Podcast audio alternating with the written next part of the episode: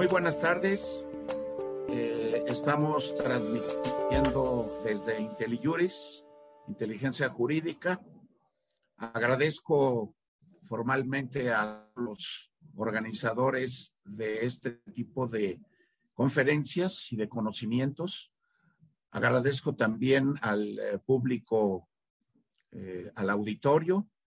Y pues vamos a empezar con un tema que es completamente delicado porque sobre este tema se ha escrito mucho. Pero desafortunadamente lo que se ha escrito en muchas de sus páginas hay grandes inexactitudes, tanto desde el punto de vista conceptual como desde el punto de vista procesal canónico. Para abrir boca, voy a decir que en el juicio que se hizo contra Jesucristo, hubo 27 violaciones procesales al derecho procesal penal hebraico. Y de esas 27, solo una corresponde al derecho penal romano. En consecuencia, no se aplica al juicio de Jesucristo de ningún modo el derecho penal romano, no se aplica al juicio de Jesucristo tratando de aplicar la ley penal mexicana al derecho hebreo. Y tercer punto, yo recomendaría y sugeriría que para poder platicar sobre este tema, habría que acudir a las fuentes judías hebraicas de la época que narran con toda precisión el derecho procesal hebraico del momento, los modos de actuación, los actores que intervinieron y las violaciones procesales al proceso, al juicio. Eh, ¿Cuál es el objeto de esto? Bueno, hay que decir que de todas las asambleas cuya responsabilidad ha perdurado en la historia, sobre una pesa una responsabilidad excepcional. Y fue la que presidió los últimos días de la vida nacional del pueblo israelita. Fue ella, esa asamblea, la que juzgó y condenó a Jesucristo. No fueron los romanos fue la asamblea a la que me estoy refiriendo. Y en la, y en la historia lleva un nombre especialísimo, que es precisamente el Sanedrín. Es el Sanedrín quien juzga y es el Sanedrín que condena a Jesucristo. Es un primer dato muy importante que hay que aclarar para los historiadores y que hay que aclarar para los abogados. Como segundo punto, habría que decir que pronunciar ante los israelitas la palabra Sanedrín era recordarles para ello, para ellos, la asamblea más conocedora, la asamblea más docta, más equitativa y más honorable que haya jamás existido. Surgía la voz de los rabinos diciendo de que pobre de quien ose en presencia de sus correligionarios lanzar el más mínimo reproche hacia cualquiera de los hombres del Sanedrín o hacia cualquiera de los actos del Sanedrín. Se decía en la época que no sería menos culpable que si se hablase contra el arca de la alianza. Y aquí surge un primer punto interesante. Habría que preguntarse si los israelitas conocen a fondo esta asamblea, hacia la cual le guardaban una gran veneración. ¿La conocen a fondo? Nos atrevemos o me atrevo a afirmar que no. ¿Por qué? Porque a los israelitas desde la infancia se les acostumbraba a respetarla, pero ignoraban lo que era y lo que hacían. Ignoraban en el fondo la moralidad, la justicia y la equidad de sus personajes y evidentemente las decisiones que ellos mismos tomaban. Ignorancia terrible. Ignorancia impuesta a propósito por el llamado rabinismo, y aquí surgen las palabras de San Pablo. En Romanos capítulo 1, versículo 18, en donde él dice la verdad oprimida por los hombres. La verdad oprimida por los hombres. El valor de una asamblea se pone de manifiesto de dos formas. En primer lugar, estudiando a las personas que son los integrantes del Sanedrín. Y en segundo lugar, estudiando los actos que realizó en su momento el Sanedrín como conjunto, como asamblea. Pues en tiempos de Jesucristo, para valorar a esta asamblea israelita, hace falta tratar sucesivamente dos cuestiones que vamos a ver aquí. En primer lugar, vamos a examinar el valor como personas de los miembros que componían el Sanedrín. Y en segundo lugar, vamos a examinar el valor ante el derecho hebraico, no ante otro derecho, ante el derecho hebraico del proceso contra Jesucristo. Estos son los dos puntos fundamentales de la serie de conferencias que vamos a tener esta semana y la que viene. La primera que acabo de mencionar no ha sido emprendida jamás. La dificultad consiste en tener los pergaminos judíos, en descifrar los perganismos judíos, en estudiarlos para encontrar aquí y allá información sobre los diferentes miembros que constituían en los tiempos de Jesucristo el Sanedrín. Y esto, curiosamente, siempre ha detenido a los historiadores.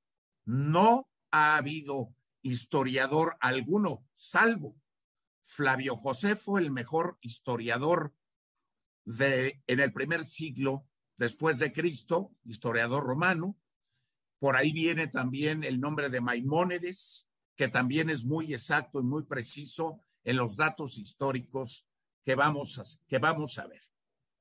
Y entonces, solo se ha limitado el historiador o el abogado historiador a juzgar a toda la asamblea por los dos personajes de relieve de ese entonces, el llamado Anás y el llamado Jaifas, Caifas. La segunda ya fue intentada hace muchos años en un opúsculo escrito en 1850 titulada Jesús delanto, delante del poder de Pilatos, publicada en París en el año que indiqué y que se debió a la honorable pluma de este señor.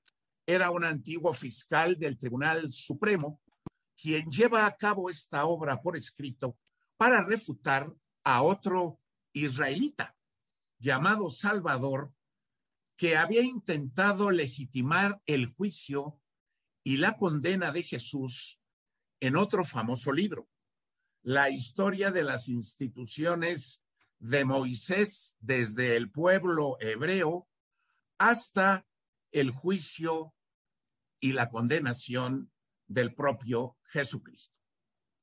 Hay que decir en honor a la verdad que en el escrito de Dupin resplandece la claridad y la ciencia, y también resplandece el respeto en torno a la figura de Jesucristo. También entonces tenemos fundamento para creer que le mereció al autor su franca profesión de fe cristiana antes de morir, Dupont, Dupin, en los brazos del arzobispo de París, Monseñor Darboy. Así las cosas, pese a todo el trabajo de Dupin, por luminoso que éste fue, no, no acabó de agotar la cuestión. Y entonces nosotros tenemos que decir que Dupin no examinó en modo alguno la moralidad de los miembros del Sanedrín, absolutamente desconocidos para él. Y tampoco Dupin revisó el programa de Jesús más que a grandes rasgos y de forma muy rápida, sin entrar en todos los vericuetos y en todos los incidentes de la profundidad de la asamblea que condenó precisamente a Jesucristo. Entonces, hay que retomar, debemos retomar el proceso de Jesús, pero lo debemos retomar paso a paso, con todos sus detalles y ojo, con la legislación hebraica, judía del momento. Esa es la buena, hebraica y judía del momento. Es decir, hay que hacer una revisión de esto, judíos o no judíos, en cuanto a hijos de Israel. El trabajo de, de Dupont o de Dupin plantea una acción confusa del pueblo judío y de sus jefes, pero no deslinda los grados de culpabilidad. Entonces, voy a desarrollar un trabajo teniendo en cuenta al Sanedrín y pudiendo decir lo que decían los israelitas de la época. He aquí al gran culpable, refiriéndose a Jesús. Fue él quien extravió al pueblo judío, decían los israelitas sobre Jesús. Y mostramos entonces, o vamos a mostrar, las intrigas palaciegas del Sanedrín dirigido en estos entonces o en aquellos entonces por Caifás. ¿Qué vamos a decir del Sanedrín en los tiempos de Jesús? Bueno, que el Sanedrín o gran, o gran Consejo era el alto tribunal de justicia, era el supremo tribunal de los judíos, que fue establecido en la ciudad de Jerusalén después del exilio de Babilonia.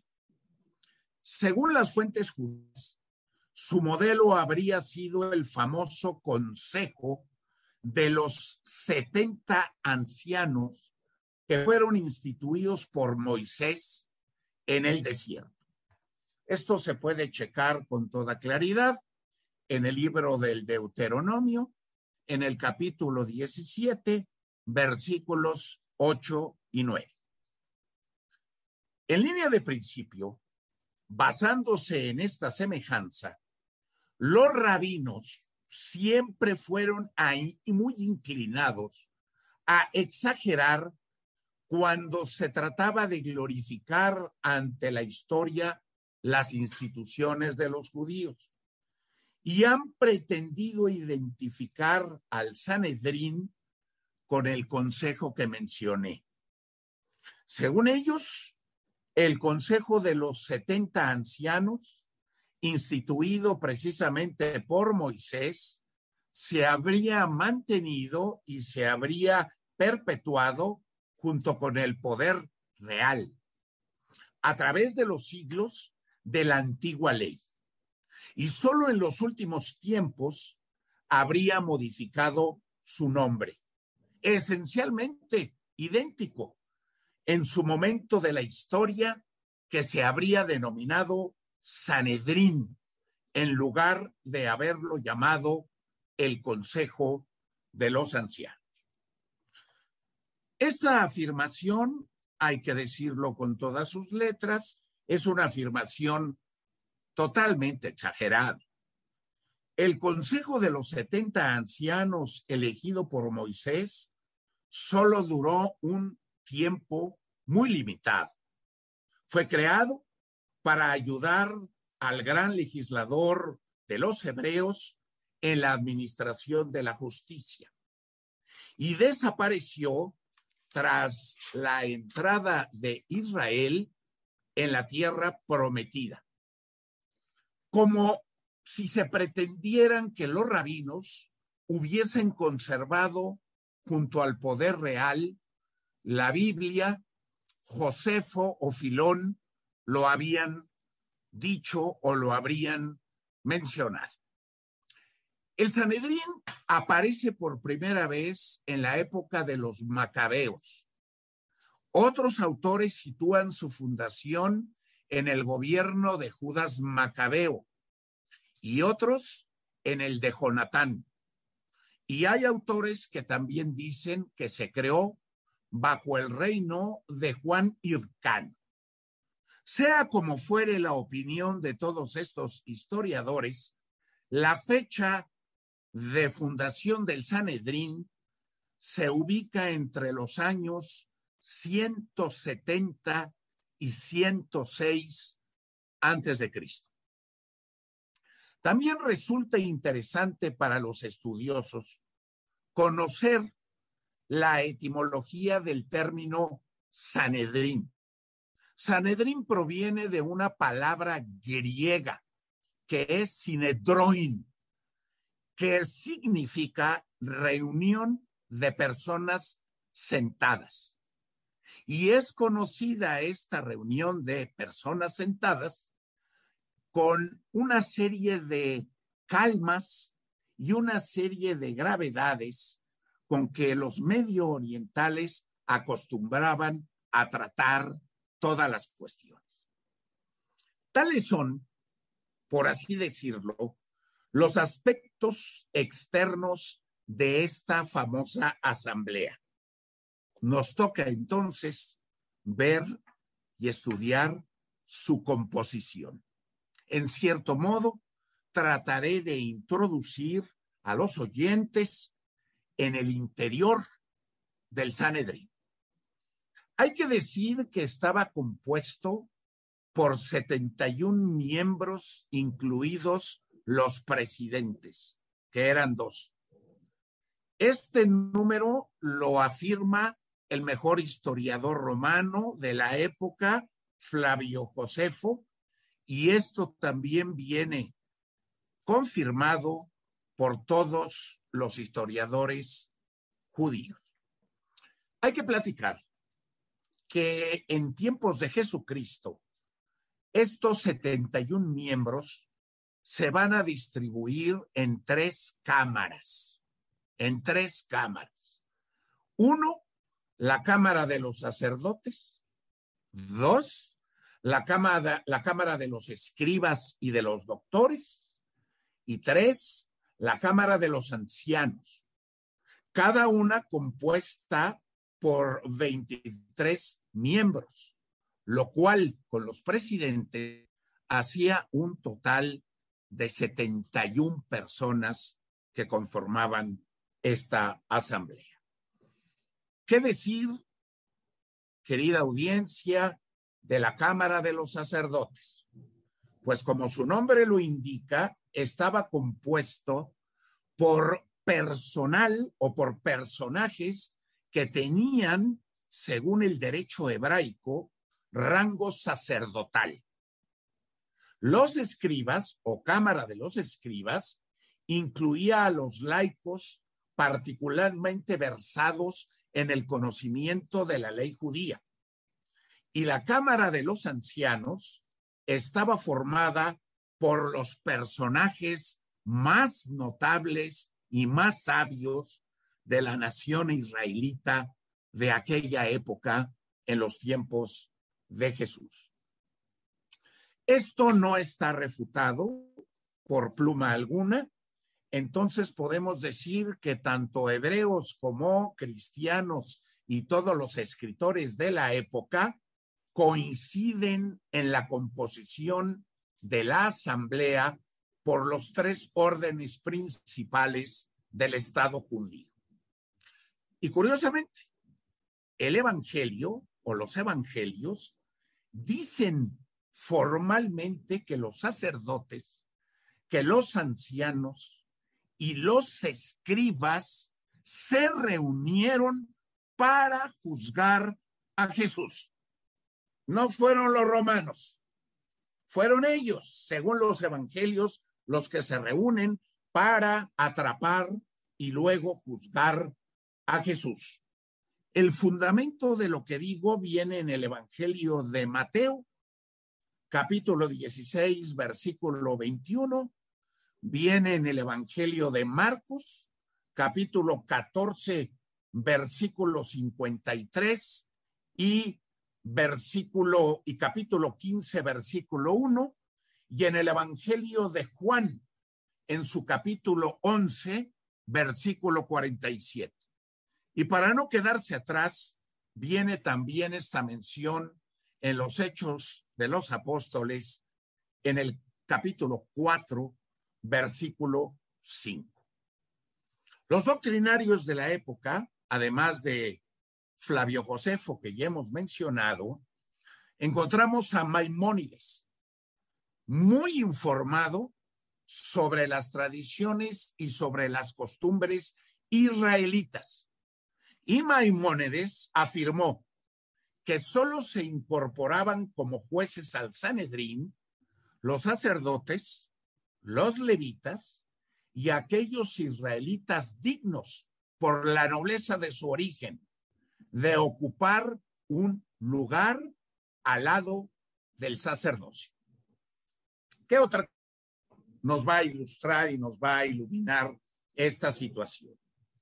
Hay que decir que aunque en principio los 71 miembros debían repartirse por igual número entre las tres cámaras, es decir, 23 para la Cámara de los sacerdotes 23 para la Cámara de los Escribas y 23 para la Cámara de los Ancianos, no siempre se observaba esta distribución con rigor.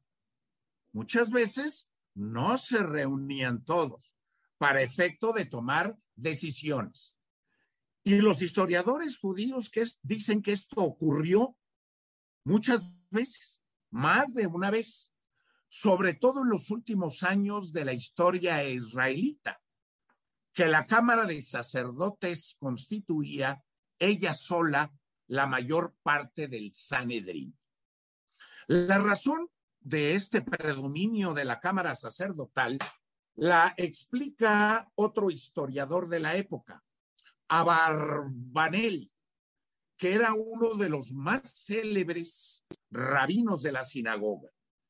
Y este señor Abarbanel dijo, los sacerdotes y los escribas dominaban el Sanedrín de forma natural, pues no habiendo recibido, como los demás israelitas, bienes raíces que cultivar y hacer fructíferos, tenían más tiempo que consagrar al estudio de la ley y de la justicia, de donde se sigue que resultaban ser más aptos para dictar sentencias. La observación de este doctor rabino encuentra curiosamente una confirmación en los evangelios en múltiples lugares. Fíjense nada más. Está Mateo capítulo 26, versículo 59, aparece Juan en el capítulo 11, versículos 47 a 56, y en el capítulo 12, versículo 10, y aparece en los Hechos de los Apóstoles en el capítulo 5, versículos 21 a 27, además en el versículo 22 y en el versículo 30.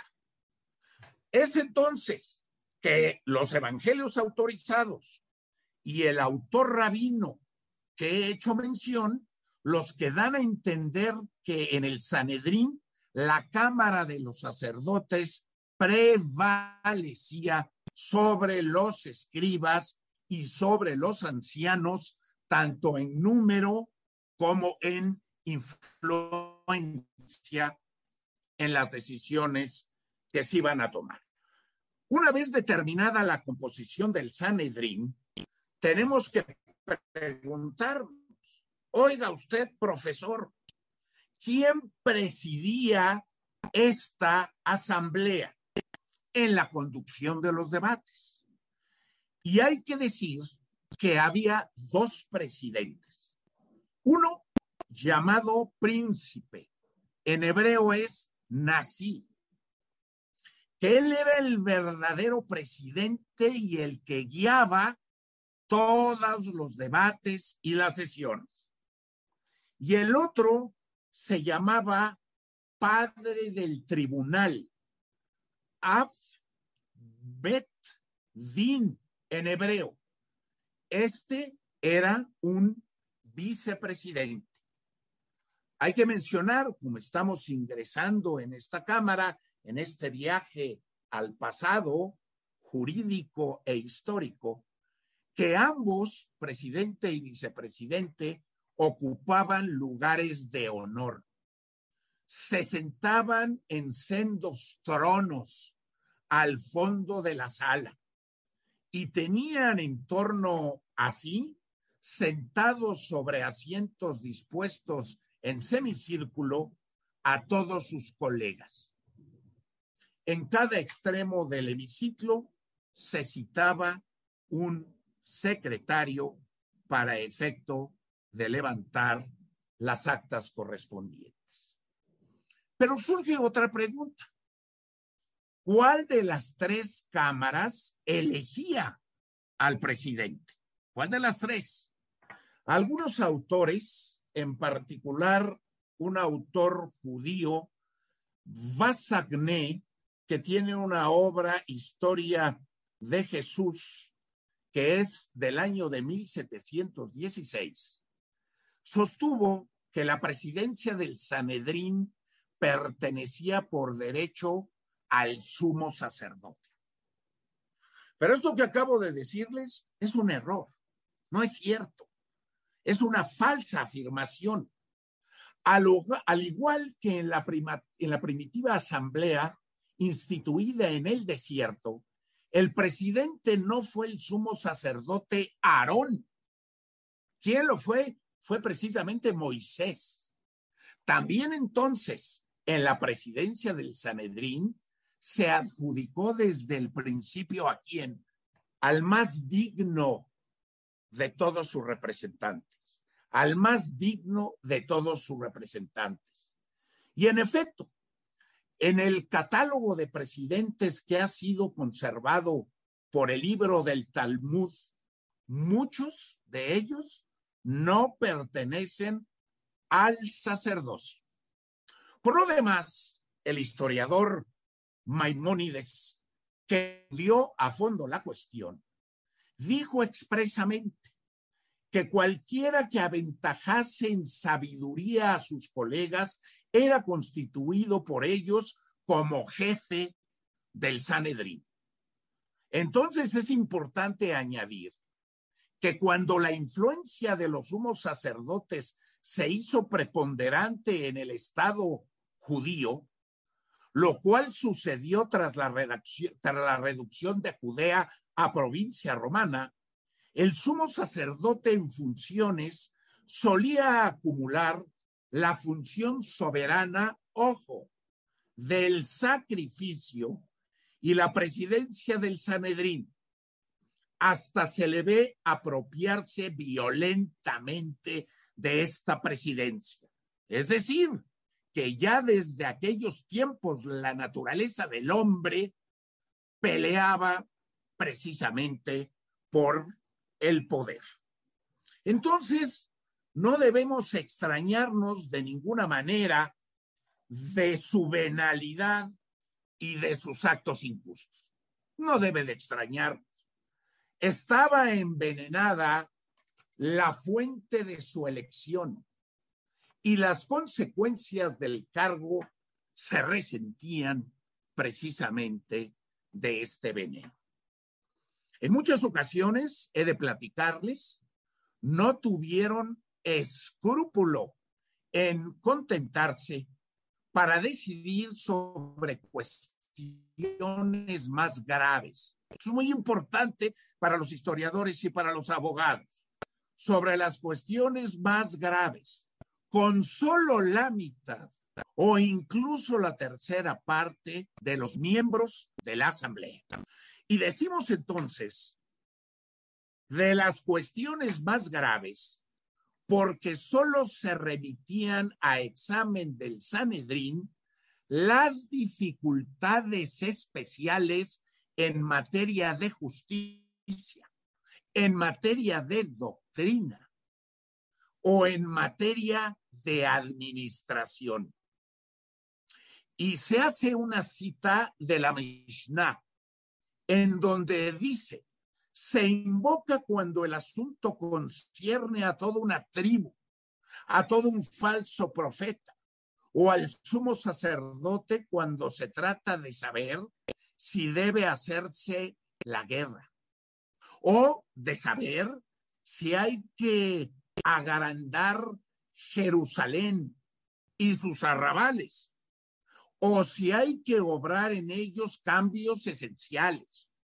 También si deben instituirse tribunales de 23 miembros en provincias o declarar que una ciudad es impía y se le sitúa bajo interdicto. Pues esta cita de la Mishnah nos revela la amplitud de las atribuciones que tenía este consejo podemos decir que en aquellos tiempos se trataba de una asamblea verdaderamente soberana.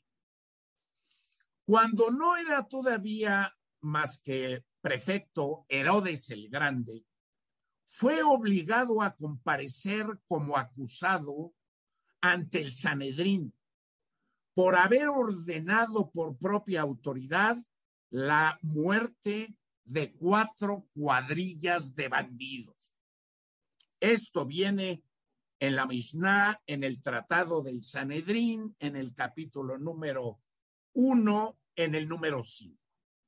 Entonces, todo el poder del rey Hircano no pudo dispensar a Herodes de esta comparecencia.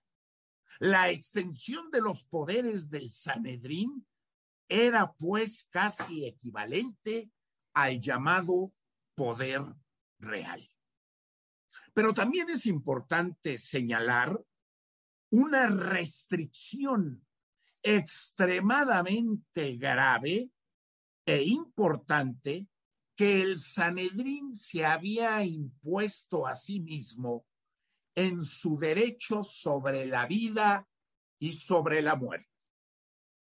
Esta medida de la cual gozaba el Sanedrín sí fue tomada de este derecho ante el poder romano. Lo que queremos señalar es que hay un límite que procedía del lugar mismo donde se pronunciaba la sentencia de la vida o de la muerte de la persona. Y aquí el lugar mismo es fundamental, porque en Jerusalén existía un lugar concretamente perfilado, geográficamente e históricamente ubicado. Ahorita les cuento cuál es. Y ahí se pronunciaba la sentencia de vida o muerte. En efecto, no había más que una sala en Jerusalén donde se podía pronunciar la pena capital. Y esta en hebreo se llama o se llamaba Gazit, que significa la sala de las piedras de sillería. La sala de las piedras de sillería. la cual estaba situada en una de las dependencias del templo.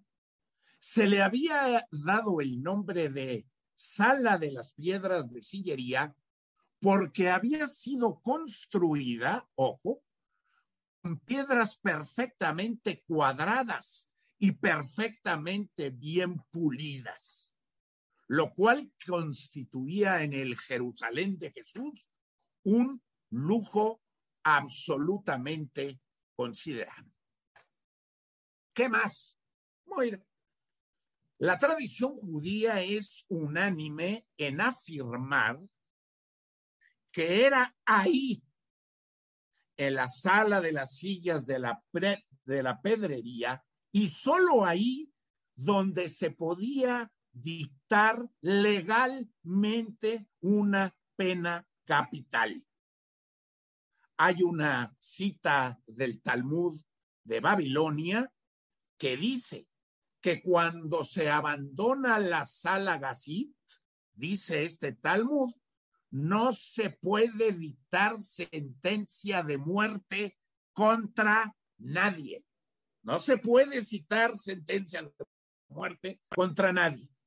Las penas capitales no se pronunciaban en cualquier lugar. Y, allá, y añade la glosa del rabino Salomón, solo cuando el Sanedrín se congregaba en la sala de las piedras de sillería. Investigando en los documentos judíos, surge otra vez el testimonio de Maimónides, que dice que solo podía haber sentencia de muerte si el Sanedrín se sentaba en su lugar. Estamos en pleno derecho procesal penal hebraico, sin más.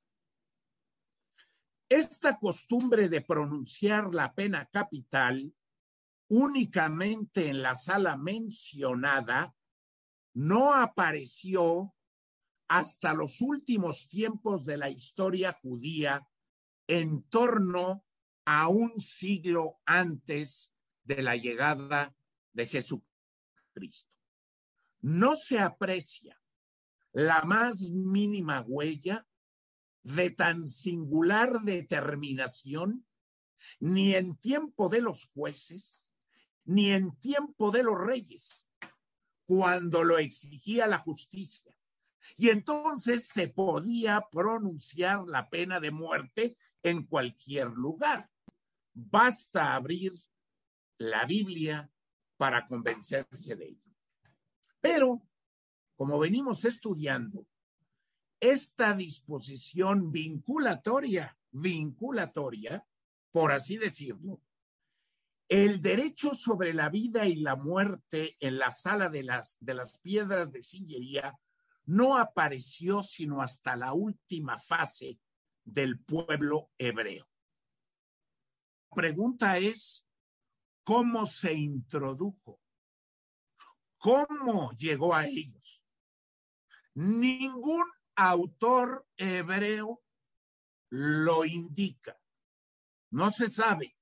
Nadie ha escrito sobre el punto. Solo se sabe el motivo que dio lugar precisamente a esta singularidad. Si abrimos el libro del Deuteronomio en el Antiguo Testamento, se dijo, si te resulta demasiado difícil una causa judicial, irás y subirás al lugar que Yahvé, tu Dios, haya elegido, y obrarás de acuerdo con la sentencia que te hayan declarado desde aquel lugar que Yahvé hubiese escogido. La cita es del Deuteronomio, el capítulo 17, los versículos del 8 al 10. Pues bien, exagerando la importancia de este mandato, los señores jefe de la sinagoga que vivieron un siglo antes de Cristo se persuadieron de que para obedecer puntualmente a la ley, era necesario que era necesario acudir al lugar que Yahvé, tu Dios, haya elegido. Siempre que se presentase un caso jurídico demasiado difícil. En línea de principio, hay que hacerse una pregunta. ¿Qué caso más difícil para ellos que dictar una pena de muerte? Una pena capital es la pregunta. Y otra pregunta, ¿y qué lugar habría elegido el Señor sino el templo? Así pues, si nosotros partimos de esta interpretación que es muy estricta y que los autores la ven muy forzada, los jefes de la sinagoga llegaron a ya no querer ejercer el derecho sobre la vida y la muerte si no era en una sala especial del templo. De ahí entonces, querida audiencia, que la costumbre que circunscribía dicho ejercicio a la sala de las sillas de la, de la pedrería, como puede apreciarse, despuntaba ya una interpretación exagerada, una interpretación literal que los llamados talmudistas tiempo después llevarían demasiado lejos. En consecuencia, es seguro que en tiempos de Jesucristo la costumbre que circunscribía el ejercicio sobre la vida y sobre la muerte de la sala de las piedras de la, sillería, de tenía fuerza de ley hebraica. Tenía fuerza de ley hebraica. Y que toda sentencia hebraica pronunciada fuera de esa sala era absolutamente nula. Absolutamente nula toda sentencia. Y esta observación que hago es sumamente importante. ¿Y por qué es importante? Porque nos va a llevar a ver cuáles y hasta dónde llegaban los poderes del Sanedrín estaban limitados o no los poderes del llamado Sanedrín.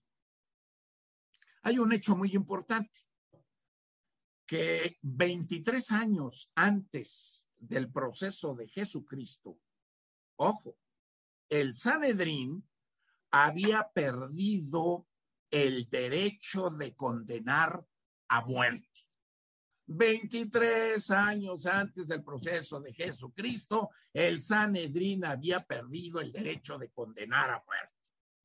Este era un acontecimiento no grave, sino absolutamente gravísimo, porque se produjo tras ser depuesto el rey Arquelao, hijo y sucesor de Herodes, en el año 11 de Jesucristo séptimo de la era común, en donde Judea había sido reducido, reducida, disculpen, a provincia romana y los procuradores que gobernaban en nombre del emperador Augusto habían quitado al Sanedrín el llamado ius gladi. Ius gladi, es decir, el derecho soberano de vida y de muerte para ejercerlos ellos mismos. Y toda provincia adherida al imperio debía someterse a lo siguiente. Hago una cita de Tácito. Los romanos se reservan el derecho a usar la espada y olvidan lo demás olvidan el resto. El Sanedrín se quedó con algunas funciones importantes, pero repetimos, el jus gladi ya no lo tenía. Por ejemplo, podía conservar o conservó el poder de excomulgar. Esto viene en el Evangelio de Juan, en el capítulo 9, versículo 22. Tenía también el poder de encarcelar. Esto viene en Hechos de los Apóstoles, capítulo 5, versículos 17 a 18. Podría también tener, y lo hacía, el derecho de flagelar, basado en Hechos de los Apóstoles, capítulo 16, versículo 22. Pero carecía ya del derecho a sentenciar a muerte, que era el atributo principal de, las, de la soberanía. Volvamos al Talmud. Tan celoso de la independencia de la nación hebraica, se ve forzado a confesar el Talmud unos 40 años antes de la destrucción del templo, le fue arrebatado a los judíos el derecho de dictar sentencia capital, sentencia de muerte. Fue para Judea un golpe letal del que no se recuperaron los israelitas contemporáneos de Jesucristo y del que me atrevo a afirmar no se han recuperado en la posteridad judía. Cuando los miembros de la Asamblea contemporánea, contemporánea vieron que Cristo, o en la época de Cristo, se les arrebataba el derecho sobre la vida y sobre la muerte, según narra el rabino Rachmon, la desolación fue general. Si hay otro historiador muy serio, un rabino, en donde dice que la desolación fue general. Y se hace la cita. Los miembros del Sanedrín se cubrieron la cabeza de cenizas. Se vistieron con cilicios para pegarse, con cilicios, diciendo, malditos seamos porque se le ha quitado al cetro a Judá y el Mesías no ha venido.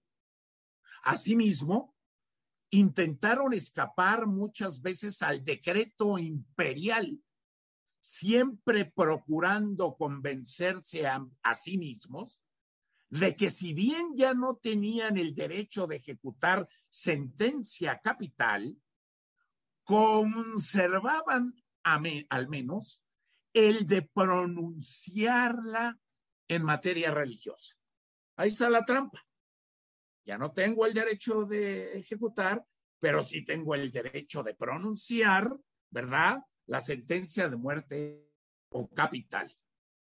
Nada más hay que decir que esto fue una ilusión por parte del Sanedrín porque siempre que pronunciaron una sentencia de muerte, como el caso de Jesucristo, como el caso de San Esteban o como el caso de Santiago, hijo del Alfeo, esto viene en Hecho de los Apóstoles capítulo 6, versículos 12 a 15 y en Hecho de los Apóstoles capítulo 7, versículo 57 a 60 lo hicieron infringiendo la ley romana. Aquí sí hay que decir que lo hicieron infringiendo la ley romana. El más célebre de los historiadores judíos. Y que es un placer leer sus obras que se consiguen, que se consiguen, Flavio Josefo fue testigo de esta decadencia. Y, Flavio Josefo escribió textualmente, expresamente, cuando muere el emperador Festo y su sucesor es Salvino, necesitaba tiempo para llegar el sumo sacerdote Ananías hijo de Anás. Y se pensó que era la ocasión propicia para reunir al Sanedrín.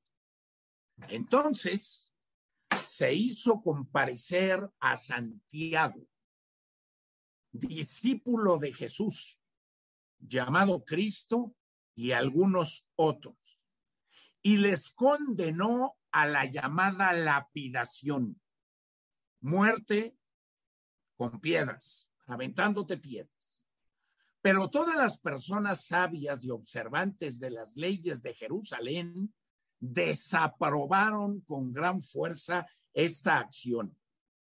Y algunos acudieron, acudieron a Albino, que ya había salido de, de Alejandría, para prevenirle y observarle que Ananías no tenía derecho alguno a reunir al consejo sin el permiso del emperador. Albino se convenció de ello con gran facilidad y llenándose de cólera contra el sumo sacerdote, le escribió diciendo que le castigaría fuertemente. Este es un incidente y este testimonio que prueban. Prueban de forma irrefutable que a los ojos de Josefo y de las personas sabias de la nación y observantes de la ley judía, el derecho sobre la vida y la muerte se había perdido. Pero no solo el, el Sanedrín quedó conmocionado por esa pérdida. Puede decirse que toda la nación quedó conmocionada junto con el Sanedrín. Y entonces se inventaron argumentos para justificar esta terrible situación. Hay autores que dicen se inventaron una serie de fábulas imaginadas por los rabinos para atenuar el golpe terrible asestado al último resto de su independencia nacional y hacer creer a los romanos y a los judíos que el Sanedrín gozaba todavía del poder sobre la vida y sobre la muerte. Así las cosas, ¿qué argumentos falaces o fabulosos de fábula inventaron los israelitas?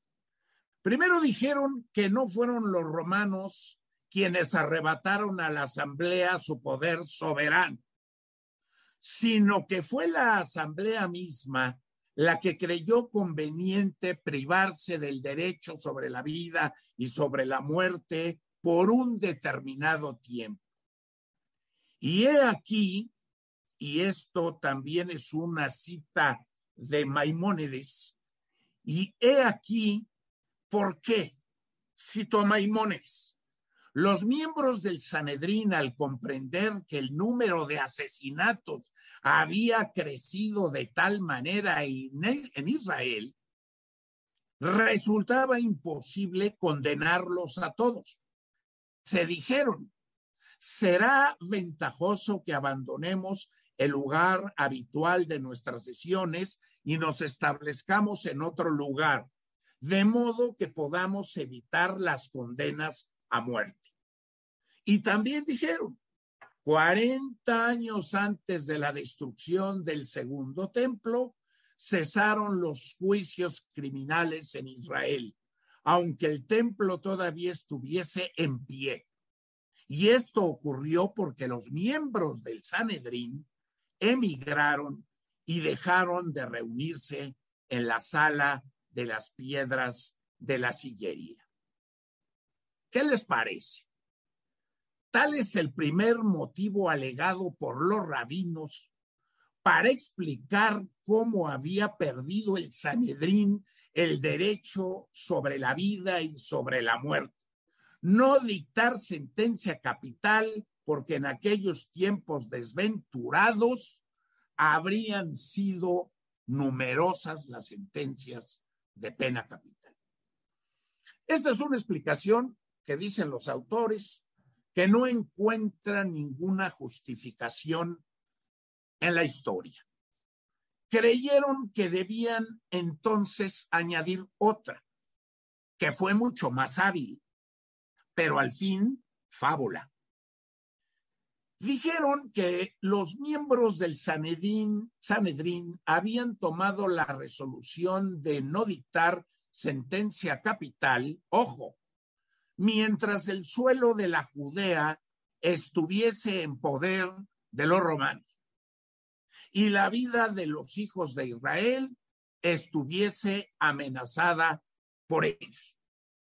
Como puede verse, esta motivación no carece cierta habilidad, porque dijeron, enviar al último suplicio a un hijo de Abraham en el momento en que la Judea, totalmente invadida, temblaba al paso de las legiones romanas, habría sido incurioso para la vieja sangre de los patriarcas obedecer. Y se preguntaba, ¿acaso no es el último de los israelitas, por criminal que éste sea, y solo por descender de Abraham, un ser superior a los gentiles? Abandonemos, decían pues, esta sala de las piedras de sillería, fuera de la cual no se puede condenar a muerte, y manifestemos así, mediante este exilio revolucionario, el silencio de la justicia, que Roma en ese entonces dominadora del mundo no es dueño de las vidas y de las leyes de Judea. Así las cosas, nadie discute la dignidad de esta forma de hablar, de esta forma de actuar y de esta forma de convencer. Pero por desgracia, para los historiadores serios, no son más que fábulas. Y veamos por qué. El Sanedrín jamás abandonó la sala de las piedras de sillería.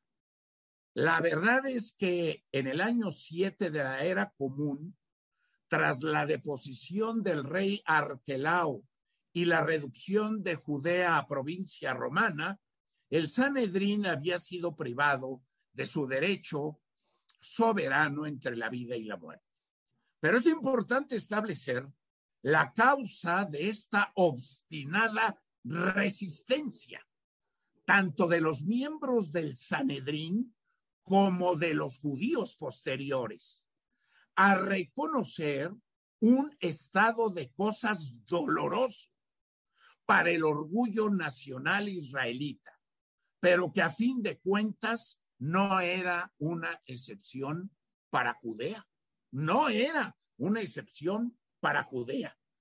Todos los pueblos subyugados por Roma se vieron desposeídos de su derecho soberano sobre la vida y sobre la muerte. Y ninguno tuvo nunca dificultad en reconocer dicha humillación, dicha humillación. Entonces, ¿por qué fue el pueblo judío el único en no admitir jamás tal expolio o tal humillación? La explicación es que con la desaparición de ese poder soberano en tiempo fijado por la profecía de Jacob para la llegada del Mesías, se revelaba como definitiva e irrefragablemente cumplido. Ahora bien, como la sinagoga rechazaba reconocer al Mesías en la persona de Jesús de Nazaret, se esforzaba por impedir el cumplimiento de la famosa profecía. Ya voy a terminar porque ya va a ser la hora. Tengo dos minutos. No dudaba entonces con ese fin en aferrarse de todas las formas posibles, sobre todo a los ojos de los romanos, ya sea ante la posteridad, a ese derecho sobre la vida y la muerte como supresión cuya supresión era la señal providencial de la llegada del Mesías, de la llegada de Jesucristo. Y por último, ¿qué decía esta profecía? En palabras más o menos exactas, ya es tiempo, oh israelitas, de que os sea explicada con toda claridad. Jacob se hallaba en el hecho de muerte. Sus doce hijos reunidos en torno a él recibían cada uno según su rango las bendiciones proféticas que Dios le inspiraba. Pero cuando llegó a Judá, el anciano se sirvió del acento más sublime. A ti, Judá, Judá, dijo Jacob, te alabarán tus hermanos, pondrás tu mano en la cerviz de tus enemigos, se inclinarán ante ti los hijos de tu padre.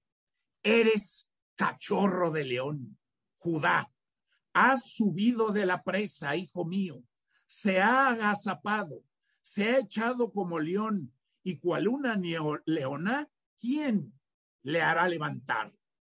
No se retirará de Judá el cetro, ni la bengala de entre sus pies, hasta que venga aquel con mayúscula a quien pertenece y a quien deben los pueblos obediencia. Curiosamente, el Génesis, en el capítulo 49, versículos 8 a 10, hace precisamente referencia a lo que acabo de indicar, que tal es la profecía de Jacob. Una vez unánime, reconoce entonces durante toda la antigüedad que se refería nada menos y nada más que a Jesús como el Mesías. Se nos ha acabado el tiempo, son las 2.30 de la tarde. Buen provecho a todos y Dios mediante el día de mañana a la 1.30 continuaremos con esta importantísima historia jurídica de la asamblea que condenó a Jesucristo. Muchísimas gracias por su atención. Las preguntas eh, las pediría yo en mi correo Juan Pablo Alcocer arroba gmail, arroba gmail, para poderlas contestar con calma y con precisión. Muchos saludos y muchas gracias. Nos estamos viendo.